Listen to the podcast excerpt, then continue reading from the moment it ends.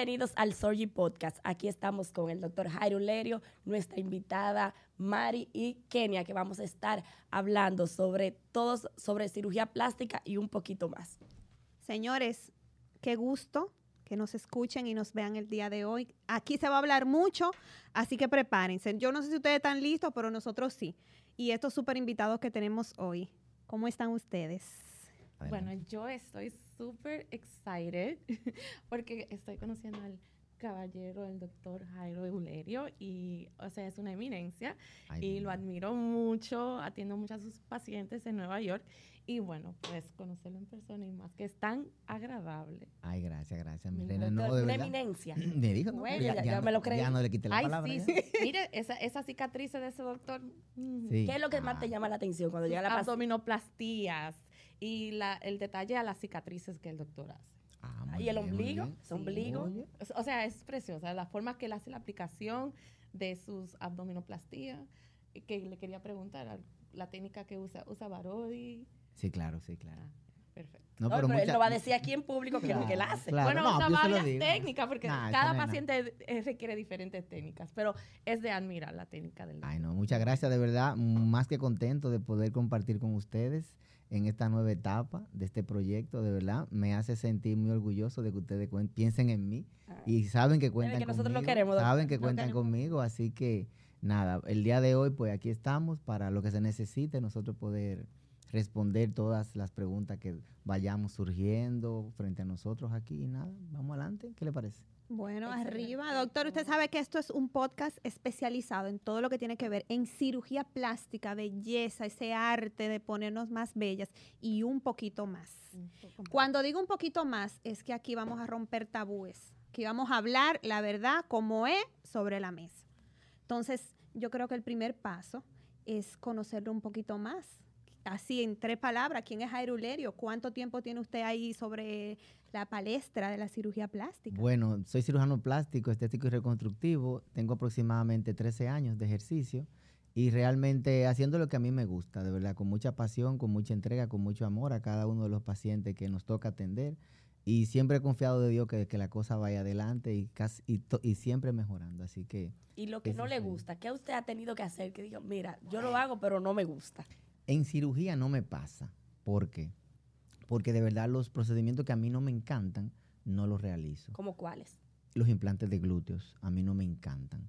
Por el tema de las complicaciones, por el tema del posoperatorio, siento que es una cirugía muy agresiva, hay muchas estructuras vasculares y nerviosas involucradas muy cerca de tu eh, capacidad de, de locomoción, que es el área de las piernas y los glúteos. Como no me encanta hacerla, de verdad no lo ofrezco. ¿Y los resultados, doctor? O sea, no le gusta hacerla, pero dice, los resultados son buenos. Yo tampoco como que he visto como que un resultado... lo que pasa es eso, que los resultados son medios, no espectaculares. Yo entiendo que con un nivel de riesgo más bajo, ejemplo, una buena liposucción, con una buena infiltración, el paciente tiene un mejor resultado con un menor riesgo. Por eso ese tema, de verdad, como dicen, ese no me gusta, pues yo trato de convencerte de, múltiples formas de hacerte un procedimiento con el cual tú quedes contenta, quedes bien, pero que tu nivel de riesgo sea bajo. De verdad, en el tema de la cirugía plástica, lo más importante siempre es la vida y la salud del paciente, que no tenga complicaciones, que no tenga situaciones. Entonces, esa cirugía de verdad no me gusta y casi no la hago. Son de las pocas cosas que puedo decir que no me gusta. Me imagino que tampoco el retiro de biopolímero, no me encanta, no me encanta porque que también son pacientes que ya tienen muchas comorbilidades, pacientes que tienen sufrimiento de la piel, pacientes que tienen cambio de coloración, pacientes que tienen esa infiltración de ese material a nivel muscular. Es un material que puede migrar a nivel sanguíneo. O sea, te, te meten tanta cosa que de verdad yo digo, mira, no hay que hacer tanto para que te quieran. Esa es, esa es mi forma de pensamiento.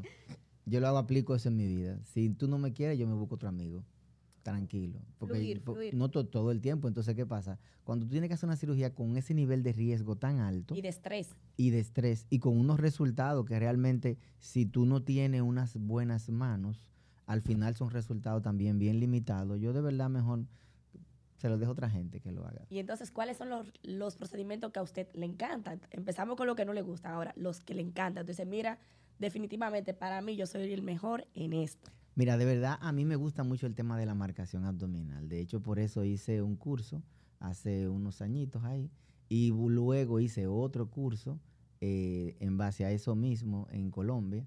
Y de verdad, me gusta mucho porque siento que con eso le cambio la anatomía al abdomen de la paciente o del paciente. Ese tema de la lipoescultura, o sea, la cirugía de contorno corporal, me gusta mucho porque siento un cambio real. O sea, cuando te hacemos una lipo, o sea, bien hecha, tú tienes un cambio en tu anatomía corporal que es para toda tu vida, número uno, y que definitivamente es como, es como un antes y después de tu cirugía.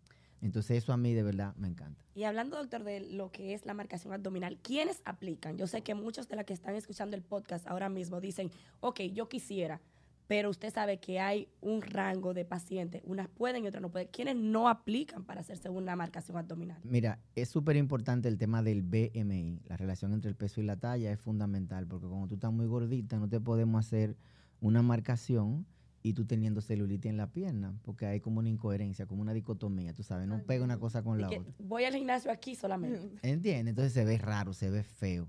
Y yo entiendo que el paciente que no aplica es el paciente que tiene un BMI alto o un paciente que tiene laxitud de piel en el abdomen, que esa piel, aunque tú le hagas lipo profunda, lo que sea, no se va a pegar, o el paciente que tiene diástasis muscular. Si tú tienes los músculos del abdomen abierto, producto de múltiples procesos que tiene el ser humano durante su vida, definitivamente tu resultado va a ser subóptimo. ¿Por qué? Porque tu músculo está abierto y tu barriguita siempre se va a ver redondita. Tú nunca vas a tener un abdomen plano.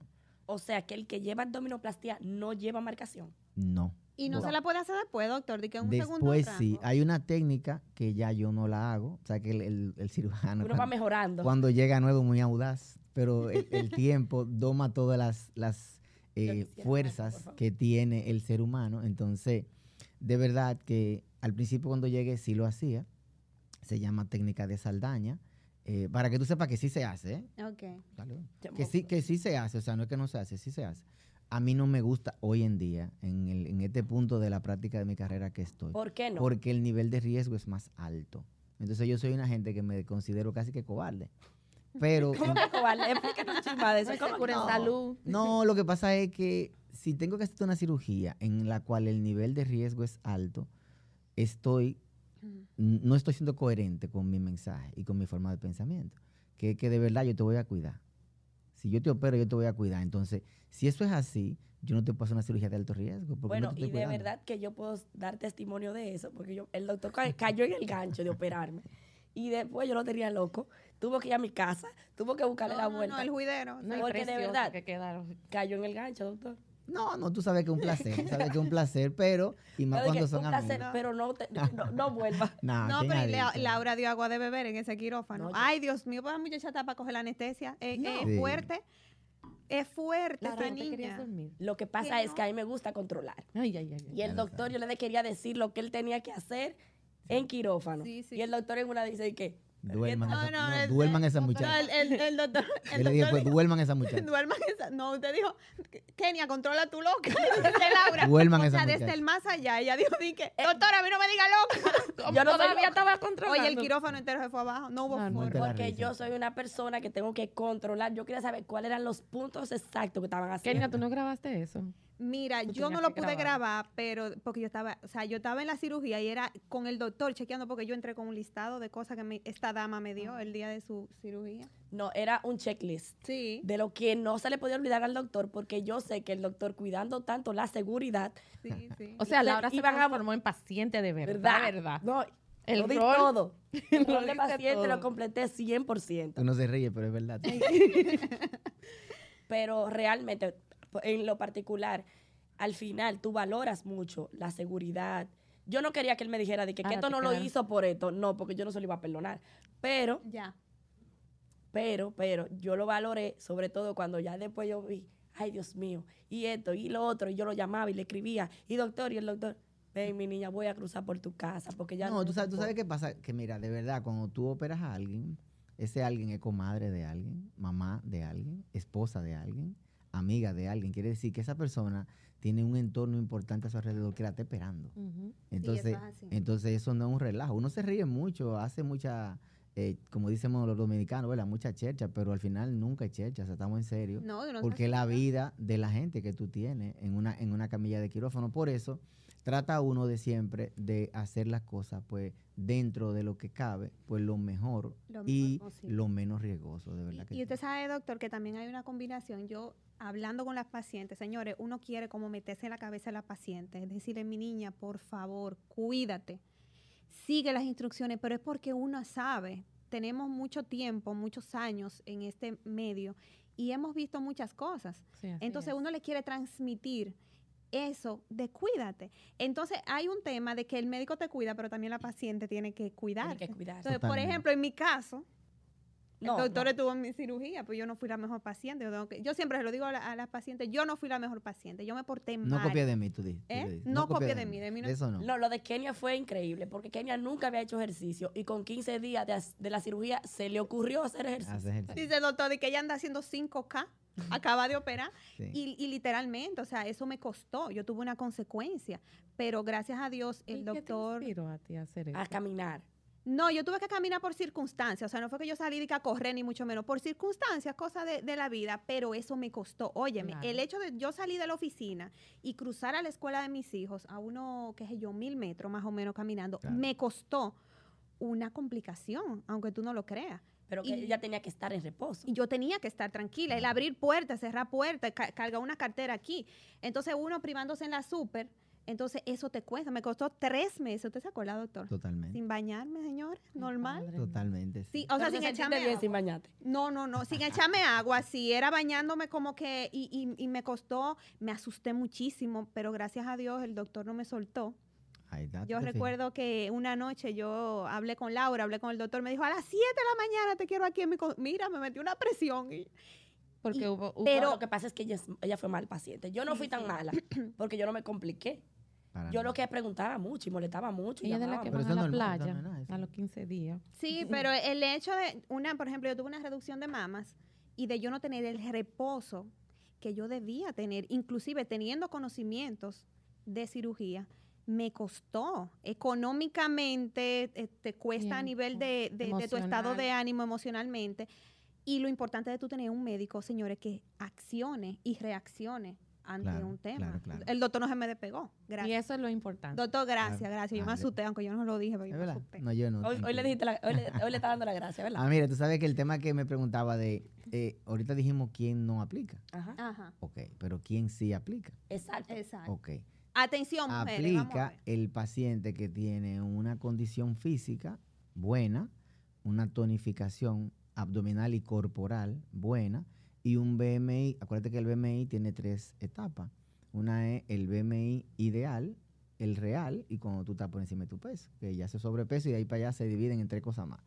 Pero el paciente que tiene un BMI muy bueno o ideal, tiene tonificación corporal y que su nivel de grasa es bajo, entonces ese paciente aplica para hacerse ese tipo de cirugía con un resultado muy bueno. ¿Por qué?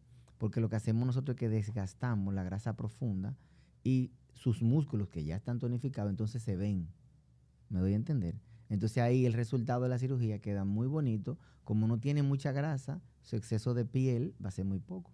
Por ende, la piel se va a contraer muy bien y se va a dosar al músculo. Entonces al final, ese es el paciente ideal, ya sea hombre o mujer, que califica para hacerse ese tipo de cirugía con buenos resultados. O sea, doctor, que el paciente que califica para una marcación abdominal es un paciente que tenga el BMI ideal, Bueno, que tenga algún, que vaya al gimnasio, claro. que sea a veces. Claro, claro. Ok, no hay que ir siempre. No, no, que esté tonificado, no, no puede estar todo flojito, tiene que estar apretadito que para estar- que tiene quede que bien. estar Tiene que ser atleta, Saludable. prácticamente Y saludable. entonces que no tenga piel extra. Así es, porque si no, no puede tener la pi- la- el abdomen marcado y la barriga que te cuelga. Porque que volvemos a lo mismo, eso no pega. Porque eso No, nunca viene así. no, así, No entonces combina. tratamos de hacerlo de esa manera y de verdad, cuando hay buenas selecciones de pacientes, los resultados de verdad son muy Y buenos. entonces, doctor, el que no cumple con ninguna de las anteriores, pero se quiere operar, entonces, ¿qué que, cirugía? que va? son las que son No, no. La mayoría. No, no, entonces a ese tipo de pacientes, pues tú le ofreces un tipo de liposucción con tecnología, con la cual tú puedes utilizar eh, algunos de los dispositivos que tenemos, como el Baser, el J-Plasma, el microaire. Esas tecnologías ayudan a la contracción de la piel, pero hasta un punto. El paciente que ya tú diagnosticas preoperatoriamente que con ninguna de las tecnologías que tú tienes va a mejorar, tú le ofreces una cirugía de remoción de piel. Que es la abdominoplastia. Cualquiera, puede ser una, una, abdominoplastia, una dermolipectomía o una mini abdominoplastia, cualquiera de las opciones quirúrgicas que tenemos, pero retirándole piel, porque ya tú sabes que la, la piel no se va a pegar. Entonces, para tú tener una gente inconforme luego, pues tú de repente, tú sabes, le dices, mira, la opción que tenemos es tal y de verdad el paciente lo entiende. Dentro de esas tecnologías, ¿cuáles son y quiénes aplican? Porque eh, eso es un punto que la paciente muchas veces dice, yo voy a usar Baser porque lo usó fulana. Yo voy a usar... ¿Sabe qué me pasa mucho? que la paciente llega a mi oficina eh, y me dice, no, doctor, yo quiero que usted me pase todo el aparato que usted tiene. Y yo digo, y yo digo, ajá. No. ¿Qué es lo que tú quieres lograr? Ajá, y yo le digo, no, mi chula, mira, lo que pasa es que eso no es así. Porque este tipo de aparato, como tú le llamas, esos dispositivos pues tienen un costo. Entonces yo siempre entiendo que no te puedo cobrar algo que yo sé, primero, que tú no lo necesitas. Y segundo, que no te va el resultado que tú esperas. ¿Por qué? Porque yo me voy a sumar a tu lista de inconformidad si yo lo hago. Y no lo que queremos. Entonces, no lo, no lo, no, lo que queremos. ¿Por qué? Porque siempre el trabajo que nosotros hacemos, pues definitivamente es un trabajo a largo plazo. Quiere decir, si yo te opero ahora, probablemente si yo sigo operando de aquí a 5 o 10 años, pues me gustaría que tú tuvieras tu médico en tu cabeza y dijera, no, yo me voy a operar con Ulerio otra vez. ¿Por qué? Porque tú sabes que soy una gente seria, que te hago la cosa bien. Si yo te cobro un dispositivo que cuesta X número de dinero y no aplica para ti, tú vas a salir inconforme. Ahora, si yo utilizo un aparato, como tú le llamas, y ese aparato realmente no te va a hacer el resultado, era mejor una cicatriz. O sea, tenemos que hacer un buen diagnóstico preoperatorio para con ese diagnóstico saber indicar qué tipo de tecnología. Ejemplo, el tema del Baser es un, dispositivo que me ayuda a la contracción de la piel en más o menos un 30%. Con ese mismo dispositivo el paciente sangra menos, se inflama menos. De hecho, las pacientes que le hacemos la cirugía con ese tipo de dispositivo, después de la cirugía no tienen mucho moretones ni nada, la piel queda nítida y se recuperan rápido, su proceso inflamatorio es menor, por ende su resultado se verá a un plazo más corto. Y con todo esto, pues el paciente también, con un menor sangrado, pues tiene una mejor recuperación. Quiere decir que su experiencia quirúrgica será muy buena. Cuando yo utilizo el tema del J-Plasma, es otro dispositivo que te ayuda solamente a contraer la piel en un 65%. No me ayuda para ninguna de las otras cosas que te dije. Y el tema del microaire es también otro dispositivo que ayuda a la extracción de la grasa con un menor trauma quirúrgico. Entonces nosotros podemos combinar las tres tecnologías, dos tecnologías, pero lo que te decía era que muchas veces llegan allá y me dicen, doctor, usa la todita. Yo le digo que tú no la necesitas, no pague eso porque tú no lo necesitas. Ahora sí, no, y sin embargo hay gente que yo le digo, ¿sabe qué? Mira, págalo, porque de verdad si yo no te lo hago así, tú vas a salir diciendo que te quedó flacidez. O sea, al final, el tema de tú ser muy claro con la gente, a largo plazo te ayuda a mí me pasa mucho, doctor, que las pacientes quieren J-plasma, pero tienen una diástasis abdominal grandísima, muchísima piel eh, extra, pero ellas tienen la idea de que con el J-plasma se soluciona todo y van a volver a tener la piel de 8 años. Lo que pasa es que el J-plasma no te elimina del el diagnóstico de abdominoplastía. Exactamente. ¿Entiendes? si ah. usted necesita una abdominoplastía, no importa quién la opere, ni con qué tecnología, ni nada, usted va a quedar mal, porque el exceso de piel lo, vas a tener y más producto de cuando son pacientes que vienen ya de embarazos, porque no es lo mismo. La que engorda y rebaja sin hijo es una paciente. La que engorda y sale embarazada es otra paciente. Y la que sale embarazada flaca es otra paciente. Por eso, el tema de la contracción de piel que va a tener el paciente, pues va a ser muy diferente si tiene la indicación para un tipo de tecnología, pues le, irá súper bien. Y si no, de verdad hay que, hay que, hacerle su cortecito. Que podríamos resumir que esas tecnologías que usted utiliza para una mejor contracción de la piel o menos trauma, no evitan una abdominoplastía. ojo, la abdominoplastía, si usted la necesita, usted la necesito. No, y mira, eso me llamó otro una señora y me dice, doctor, pero mire, ya que usted me va a hacer la cirugía, páseme el J-plasma en los senos para, para que me haga como un levantamiento, claro, porque si, no, en serio, la gente pone creativo. como eso me va, como eso, nivel, nivel, dio. Entonces, como eso me va a apretar la piel de la barriga, eso me puede apretar la piel de los senos. Ya. Pero pensándolo bien, Pero realmente, doctor, Totalmente, es un disparate. Yo le expliqué, yo le, yo le dije, no, no, yo- No, pero la doña hizo unos cálculos fuertes. sí. Pero yo- no, pero hay doctores que lo hacen en Colombia y en otros países, de verdad. Y yo lo veo y yo digo, wow, pero son genios. Porque al final, ¿qué pasa? La glándula mamaria tiene tres componentes. Uno es piel, otro es la grasa y otro es la glándula mamaria. Todo eso está soportado por los ligamentos que tiene la glándula mamaria.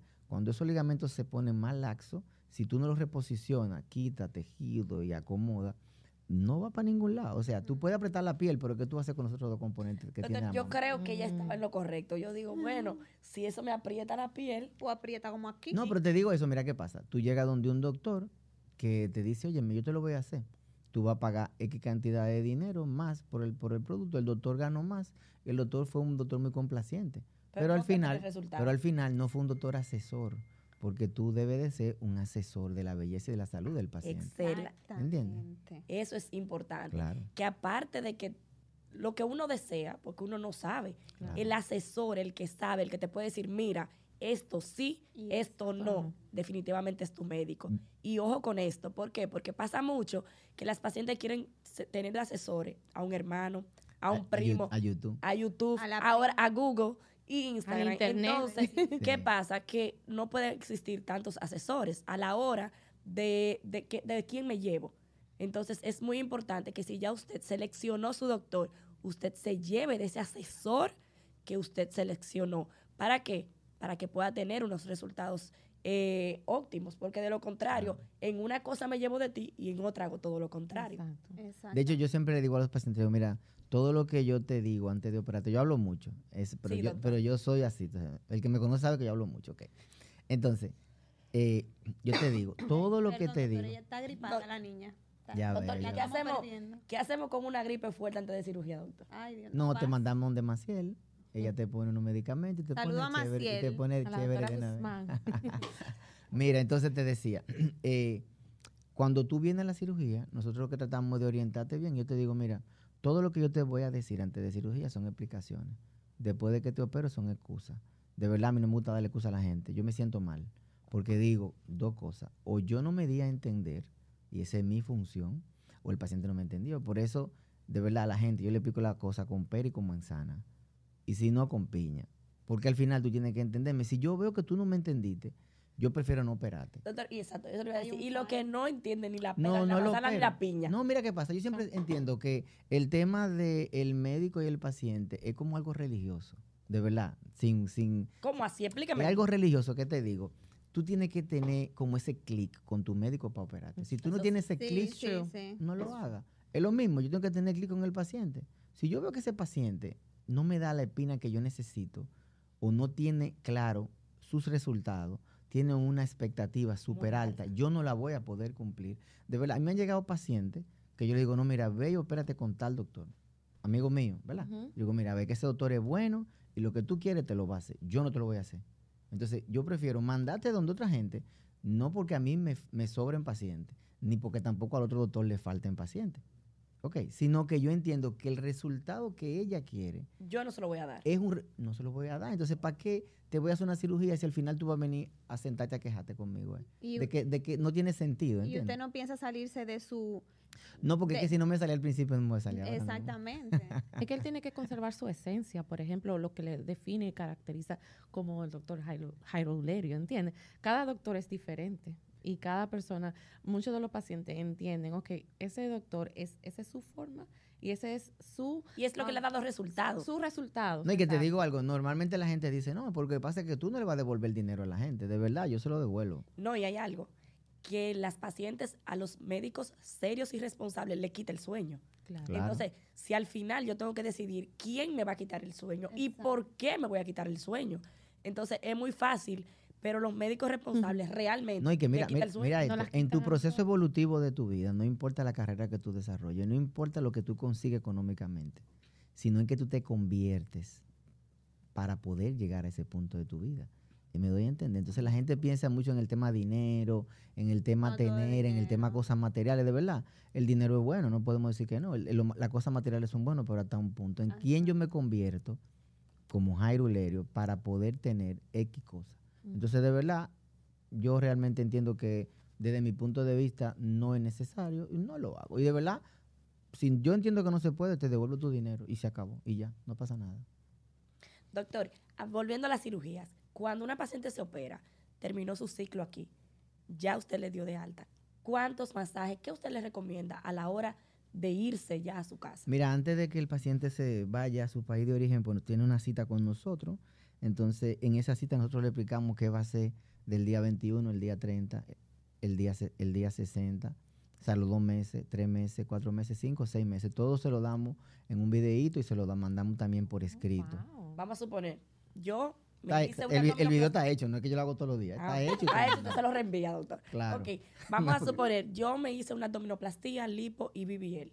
¿Cuáles serían esas recomendaciones? De los 21 a los 60 días, de forma corta, doctor. Yo sé que... Eh, es mucho, pero un ejemplo, yo, yo ahí te explico cómo te vas a bañar, cómo te vas a secar la herida, con qué lo vas a hacer, cómo lo vas a hacer, cuándo te va a quitar los puntos, si te fuiste antes de los 21 días, cuándo te llegue el momento de tener relaciones sexuales, cuando te llega. Explíqueme un ching Un punto neurálgico. Somos humanos. ¿Cómo es? Ese, esa es una de las cosas. Es una de las preguntas más clásicas de, los esposos y, de, la paciente. ¿Es inmediato? No, no. A la semana yo podría tener Jamás la vida. Lo que pasa ¿Cómo que no, doctor? lo que pasa es que tú vas a tener un proceso inflamatorio.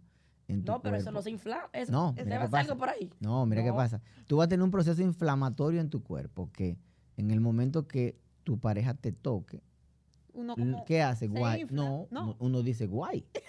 Entonces, ¿qué pasó cuando dice guay? Él entiende que va bien. Pero tú estás sufriendo y es dolor. Entonces, ¿qué pasa? Las relaciones son de dos, no de uno que crea que es Superman y tú eres batichica. Eso no es así. Entonces, tú tienes que tener un, buen momento de tu proceso inflamatorio para que tú puedas recibir el cariño o el amor que te va del otro. Doctor, ¿cómo es que se llama la hormona que se, que se activa cuando, estamos, cuando tenemos relaciones sexuales? Usted me lo explicó una vez. ¿Cuál? Eh, o sea, cuando, cuando tú estás excitado. Lo que pasa es que cuando tú tienes cualquier tipo de excitación, se liberan muchas catecolaminas. Eh, las catecolaminas. Entonces, Escuchen al doctor. Entonces, todas esas hormonas te ayudan a muchísimas cosas en tu, en tu Pero vida. no a mejorarte. No Pero no te va a mejorar. Entonces, el tipo te hace así y tú gritas guay. Entonces, él dice, vamos bien. Pero tú lo que estás sufriendo. Entonces, yo siempre te explico cuándo va a tener relaciones, cuándo puede ir al gimnasio. ¿Cuándo entonces, doctor? Como a los 30 días, de verdad. No, normalmente a los 30 días el paciente tiene un buen proceso inflamatorio, las heridas están cerradas, porque ahí viene el tema de la contaminación cruzada. Doctor, y el que tiene los senos. Y entonces yo tengo los senos hechos y me... igual, igual, 30 días, pero yo te digo, mira, normalmente, ya a los 30 días se te quitaron los puntos que normalmente la mayoría de doctores lo quitan entre los 14 y los 21 días. A mí me gusta los 21, pero nada, ya no tiene puntos las costras o postillitas que pueda tener en el seno ya se te cayeron, quiere decir que tú tienes una herida inmadura desde el punto de vista de la cicatrización, pero ya cerrada, coaptada totalmente. Quiere decir que tu método de barrera para que se te entre en la bacteria que te puede traer tu compañero o compañera, no te van a entrar. Entonces ya tú tienes un tema de protección. Tú puedes tener una relación. Por eso